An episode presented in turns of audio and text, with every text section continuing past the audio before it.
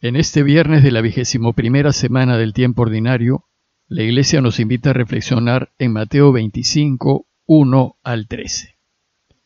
Pero hoy, 27 de agosto, la Iglesia recuerda la memoria de Santa Mónica, mamá de San Agustín.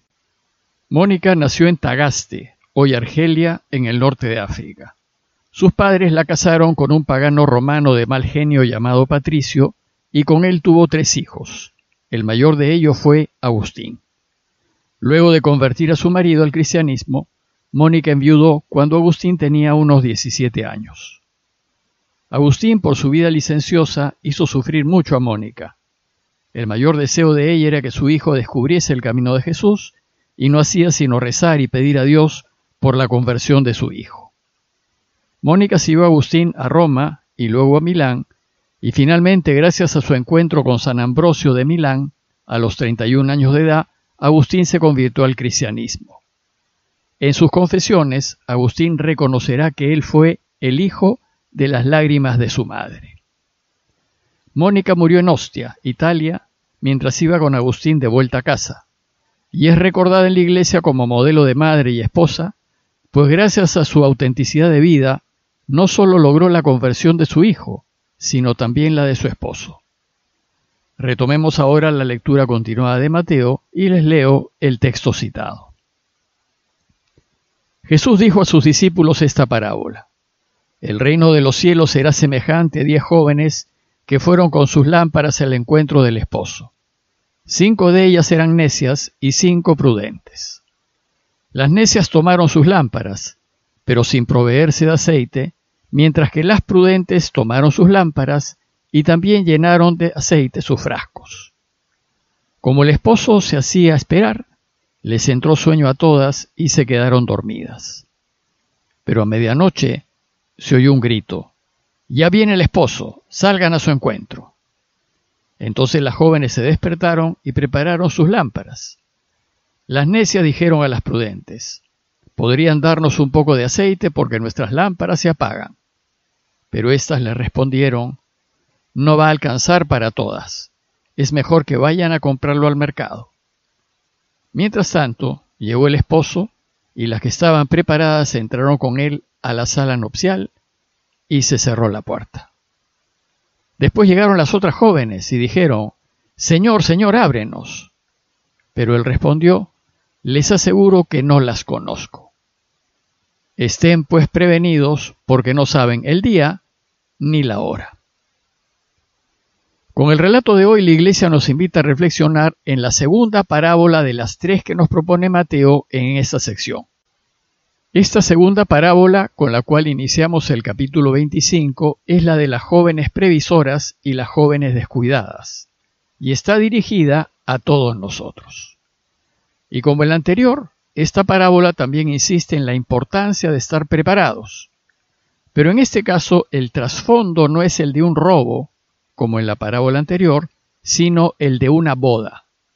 Y aquí la fiesta nupcial representa la maravillosa y eterna fiesta que tendrá lugar cuando Dios reine. En esa fiesta todos celebraremos eternamente el triunfo del bien sobre el mal. Además, mientras que en la parábola anterior el acento fue en el retraso de la segunda venida y en el relajo que este retraso produjo en la iglesia, esta vez el acento es en lo inesperado de su segunda venida. No se sabe cuánto. La parábola pues nos invita a preguntarnos si nosotros estamos o no estamos preparados. Veamos en detalle la parábola. El relato empieza diciéndonos que Jesús dijo a sus discípulos, El reino de los cielos será semejante a diez jóvenes, a diez vírgenes que fueron con sus lámparas al encuentro del esposo. Nuevamente tenemos una parábola de Jesús en donde no define lo que es el reinado de Dios, sino más bien lo compara con la actitud de unas vírgenes que han sido invitadas a una boda. Diez muchachas que han sido elegidas a participar en el cortejo de honor del novio. Parece que la costumbre era que las diez elegidas formen parte de una procesión de luz que se hacía llevando pequeños lamparines encendidos con aceite de oliva para iluminar el camino y acompañar al novio a la casa de la fiesta. El novio, representa a Jesús, al Hijo del Hombre que debe volver en cualquier momento. Y las diez vírgenes nos representan, pues todos los creyentes hemos sido invitados a la fiesta del novio. La mención de la virginidad de las diez muchachas refleja unas vidas honestas, rectas e intachables, que las hacen merecedoras de ser parte del cortejo nupcial. Sus vidas son como lámparas encendidas que dan luz a los demás. Pero no basta que hayan sido elegidas porque llevaban unas vidas rectas. Es necesario que perseveren en esa rectitud a lo largo de la vida, que no se cansen, que sigan siendo honestas a pesar de las dificultades y contradicciones que pudiesen sufrir. Inmediatamente, Jesús dice que de las diez vírgenes invitadas, cinco de ellas eran necias y cinco prudentes. Que sean necias no quiere decir que sean malas. Ya nos ha dicho que son vírgenes y por tanto con méritos suficientes para participar de la fiesta. Necias quiere decir más bien que no son perseverantes, que a la menor dificultad se rinden, que no son responsables ni precavidas y que prefieren una vida cómoda ahora y no preocuparse del futuro. Según la parábola, las necias tomaron sus lámparas pero sin proveerse de aceite, mientras que las prudentes tomaron sus lámparas pero también llenaron de aceite sus frascos. Las lámparas eran unos pequeños zapatitos de arcilla con dos agujeros, uno más grande al centro para poder echar el aceite y otro más pequeño en un extremo más elevado con una mecha para poder encenderlos. El aceite representa la fidelidad del creyente, aquello que ilumina su vida.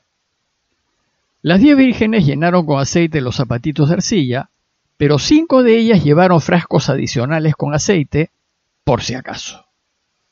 Estas precavidas son las que piensan que la noche puede ser larga y en consecuencia van preparadas.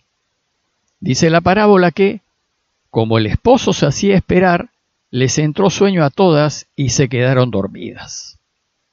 El esposo se demora, no llega. Este atraso representa la demora de la segunda venida de Jesús aún no viene. Y claro, el retraso hace que a todas les entre sueño y se queden dormidas. Este quedarse dormidas refleja lo que estaba sucediendo en la iglesia de Mateo. Se había enfriado el fuego del seguimiento y la expectativa de que podría volver en cualquier momento. Y la iglesia se había vuelto más pasiva, menos apasionada, menos comprometida. Como ahora como en estos tiempos. Entonces, según la parábola, a medianoche se oyó un grito. Ya viene el esposo, salgan a su encuentro. Medianoche es realmente tarde y expresa la tardanza que estamos experimentando. Su llegada tan tarde es inesperada y sorpresiva, y enseguida viene el grito de alegría. Por fin llegó, salgan a su encuentro. Dice el relato que al escuchar el grito las jóvenes se despertaron y prepararon sus lámparas.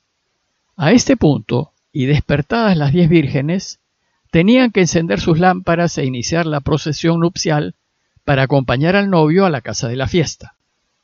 Preparar las lámparas significa que debían rellenar de aceite los lamparines, pues de lo contrario no les iba a alcanzar para poder iluminar toda la procesión pues mientras estaban durmiendo, el aceite de sus lamparines se había ido consumiendo. Las necias, al darse cuenta de que no les iba a alcanzar el aceite para toda la procesión, piden a las que llevaron aceite extra que les den un poco. Y dijeron a las prudentes, ¿podrían darnos un poco de aceite porque nuestras lámparas se apagan? Pero las prudentes respondieron, no va a alcanzar para todas. Es mejor que vayan a comprarlo al mercado. Aquí el problema no es que no las quieren ayudar, sino que no va a alcanzar para todas. Además, la fidelidad no se pueden compartir. O eres fiel o no lo eres. Ir al mercado a esa hora parece inútil, sin embargo fueron, pues no les quedaba otra. Mientras tanto, dice la parábola, llegó el esposo, y las que estaban preparadas entraron con él en la sala nupcial, y se cerró la puerta. El esposo no puede esperar, y el cortejo nupcial se inicia con las lámparas que hay encendidas. Y en cuanto entraron a la casa se cerró la puerta, indicando así que a la fiesta del reinado de Dios solo entrarán quienes están preparados y quienes acompañen al novio hasta el final. Dice la parábola que después llegaron las otras jóvenes y dijeron, Señor, Señor, ábrenos, diciéndole, también hemos trabajado para ti. Pero él respondió, les aseguro que no las conozco. Y entonces la puerta se cerró. Y ellas, que no estuvieron preparadas, se quedaron fuera. La parábola concluye con la enseñanza principal dirigida a todos nosotros. Estén prevenidos porque no saben el día ni la hora. Y en efecto, no sabemos cuándo volverá Jesús por segunda vez, ni sabemos cuándo será el fin de la historia, y tampoco sabemos cuándo moriremos. Podría ser que sea hoy. Lo que sí sabemos es que si queremos entrar con Jesús y participar de la gran fiesta final, debemos estar siempre atentos, siempre vivir a la luz de la verdad y de la justicia, ayudando a todos los que podamos y viviendo rectamente sin bajar la guardia, esforzándonos hasta el final. De lo contrario, nos quedaremos en la puerta. Pidámosle a Dios su ayuda para que, como dice San Pablo en 2 Tesalonicenses 3:13, no se cansen de hacer el bien nosotros pues no nos cansemos de hacer el bien.